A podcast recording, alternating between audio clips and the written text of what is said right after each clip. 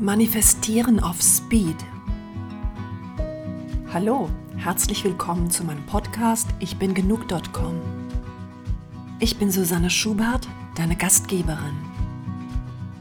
Glaubst du an das Gesetz der Anziehung und kannst du womöglich die Prinzipien herunterbeten, die in dem Bestseller The Secret dargelegt worden sind?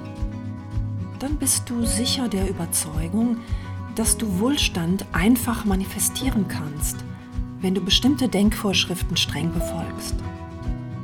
Das Gesetz der Anziehung besagt, dass Gleiches Gleiches anzieht oder genauer gesagt, positive Energie zieht positive Energie an und negative Energie zieht negative Energie an. Denn alles sei Schwingung. Und da alles im Universum aus Energie bestehe, müsse man sich nur in die richtigen Schwingungen versetzen, um das Gewünschte zu manifestieren. Man könnte nun kritisch anmerken, dass es bei der magnetischen Anziehung ja genau umgekehrt ist. Dort ziehen Gegensätze sich an, aber offensichtlich geht es hier ja nicht um simplen Magnetismus. Was also soll dieses Gesetz der Anziehung aussagen? Nun, es geht um die Vorstellung, dass positive Gefühle wie Gefühle des Überflusses, des Wohlstands und der finanziellen Sicherheit auf geheimnisvolle Weise mehr Geld in deine Richtung strömen lassen. Und das Ganze beruhe dann auf den gleichgerichteten Frequenzen deiner inneren Einstellung, deines positiven Gefühls und dem, was du dir wünschst. Umgekehrt sei es so, dass eine Geisteshaltung, die sich auf den Mangel und das Unvermögen konzentriert und die jede Geldaktion in einen Schleier aus Sorge hüllt, einfach nur noch mehr Rechnungen und Schulden hervorbringe. Ist an dieser Vorstellung etwas dran? Das Gesetz der Anziehung entstammt einer US-amerikanischen Denkströmung, die schon im 19. Jahrhundert den Glauben propagierte, dass menschliches Denken richtig kanalisiert erstaunliche Veränderungen im Leben der Anhänger bewirken kann. Nun könnte man amüsiert einwenden, dass Denken generell dem Handeln zuträglich ist. Die Auffassung, dass sich mit den richtigen Gedanken die Realität positiv beeinflussen lässt, ist bis heute in den USA sehr verbreitet, auch und gerade in sehr religiösen Kreisen. Viele Fernsehprediger verkünden, dass Reichtum Gott gewollt sei, laut der Gleichung, ein reicher Mensch ist ein guter Mensch. Das würde dann auch bedeuten, dass ein armer Mensch ein schlechter Mensch ist. Oder nach dieser Glaubensrichtung ist finanzieller Erfolg geradezu eine göttliche Bestätigung der Rechtschaffenheit und Gottgefälligkeit des Individuums. Nun fragt man sich natürlich, wie sich das mit der Tatsache verträgt, dass Drogen, Waffen und Menschenhandel sehr einträgliche Geschäfte sind und ihre Protagonisten ziemlich reich machen. Aber vielleicht bin ich zu spitzfindig. Jetzt sagst du dir vielleicht, alles, was ich will, ist, mich von negativem Denken befreien und positive Veränderungen in meinem Leben willkommen heißen. Und dazu gehören eben auch ein gut gefülltes Bankkonto, finanzielle Sicherheit und größtmögliche Gestaltungsfreiheit. Aber wie komme ich dorthin? Und zwar presto. Kernthese des Law of Attraction, des Gesetzes der Anziehung ist, dass wir anziehen, was wir denken. Das entspricht auch einem berühmten Zitat von Buddha. Wir sind, was wir denken. Alles, was wir sind, entsteht aus unseren Gedanken. Mit unseren Gedanken formen wir die Welt. Sicher wirst du instinktiv zustimmen, wenn ich sage, dass ein liebevoller Mensch besser in der Lage ist, Liebe in sein Leben zu holen als ein vom Hass zerfressener Stinkstiefel. Aber die Kernthese des Gesetzes der Anziehung bekommt hier meiner Meinung nach einen gefährlichen fragwürdigen Schimmer. Was ist mit Menschen, die in großem Unglück leben?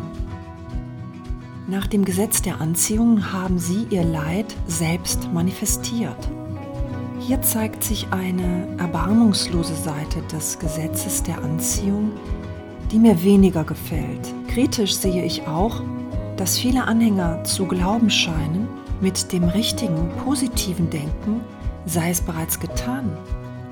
Man müsse sich nur noch bequem in der Sofaecke räkeln und schon stelle sich der Geldsegen ein. Das ist natürlich Unfug.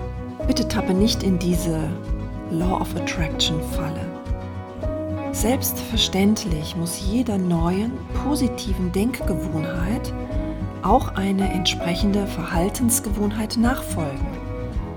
Das ist übrigens das Erfolgsprinzip, auf dem RTT, die Rapid Transformational Therapy, fußt. Was also sicherlich nicht passieren wird, ist, dass dir ein Goldklumpen vom Himmel auf die Füße fällt. Erwarte also nicht, dass du Geld auf der Straße findest, sondern arbeite an deinem Erfolg. Aber glaube zuerst an ihn.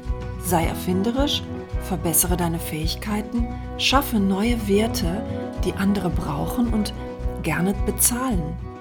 Mach dich schlau, wie du dein Einkommen verbessern kannst, deine Ausgaben drosseln und dein Geld besser anlegen kannst. Sei pragmatisch und werde zum Trüffelschwein. Finde heraus, wo sich all die zahlreichen Gelegenheiten verstecken, zusätzliches Einkommen zu generieren. Werde geldschlau, denn geldschlau ist das neue Sexy. Dabei bedeutet für mich geldschlau aber nicht nur, dass man sich der Verantwortung für seine Finanzen stellt und sie klug selbst in die Hand nimmt, sondern auch, dass man sich der unbewussten limitierenden Überzeugungen rund um Geld bewusst wird. Das ist also all das, was wir beispielsweise von unseren Eltern über Geld erfahren haben. Oftmals hegen Familien lange, generationenübergreifende Traditionen von negativen Überzeugungen rund um Geld und ihre Unfähigkeit, Fülle und Reichtum in ihr Leben zu holen. Hier ist RTT eine wunderbare Methode, ein für allemal einen Schlussstrich unter das Familiendrama zu ziehen. Eine gezielte RTT-Behandlung zur Beseitigung von Geldblockaden kann tatsächlich so wirken wie Manifestieren auf Speed. Übrigens, wenn du solche Geldblockaden hast, musst du dich ihrer nicht schämen. Sie sind weit verbreitet, selbst bei Leuten, die eher begütert sind. Folgende Punkte erscheinen mir wichtig, wenn es darum geht, ein besseres Verhältnis zum Geld aufzubauen. Erstens, mach dir keine Vorwürfe, wenn es mit dem Geld noch nicht so richtig reibungslos läuft. Es ist nie zu spät daran zu arbeiten. Nach meiner Erfahrung haben viele Menschen, selbst bereits sehr wohlhabende, Hemmungen, echte Fülle und Überfluss in ihrem Leben zuzulassen. Zweitens, Geld ist Anerkennung, schon seit der Zeit der Kaurimuscheln. Wenn du gute Arbeit leistest, sollte sich diese Anerkennung auch einstellen in Form von Geld. Falls nicht, musst du umsteuern. Tu es einfach, ohne dich dafür zu schämen, dass du noch nicht da bist, wo du hin willst. Du arbeitest ja jetzt daran. Drittens, Geldschlau ist das neue Sexy, ich erwähnte es schon. Das gilt insbesondere für Frauen. Deswegen warte nie darauf, dass andere sich mit deinem Geld beschäftigen. Geld sollte dir eine ureigene Herzensangelegenheit sein. Und apropos Herzensangelegenheit, und das ist mein vierter Punkt, Venus, she's got. Halte dir vor Augen, dass in der Astrologie, diesem uralten System zur Erkennung von kosmischen Entsprechungen, Venus das Gestirn ist, das für Liebe und Geld gleichermaßen zuständig ist. In diesem Denksystem haben Liebe und Geld die gleiche energetische Qualität. Und eine kleine Anmerkung dazu. Es kommen viele Klienten in meine Sprechstunde, die zugleich Probleme mit dem Geld und mit der Liebe haben. Hier gibt es also eine geheimnisvolle Verbindung. Wenn dir insbesondere bei der letzten Aussage ganz mulmig wird, dann erforsche doch einmal, ob du alte negative Gedanken über Geld mit dir herumschleppst. Und dann wird es Zeit, den ganzen alten Plunder in die Tonne zu treten. Ein erster Schritt in diese Richtung ist, sag dir jeden Tag, ich bin genug, denn es ist die Wahrheit.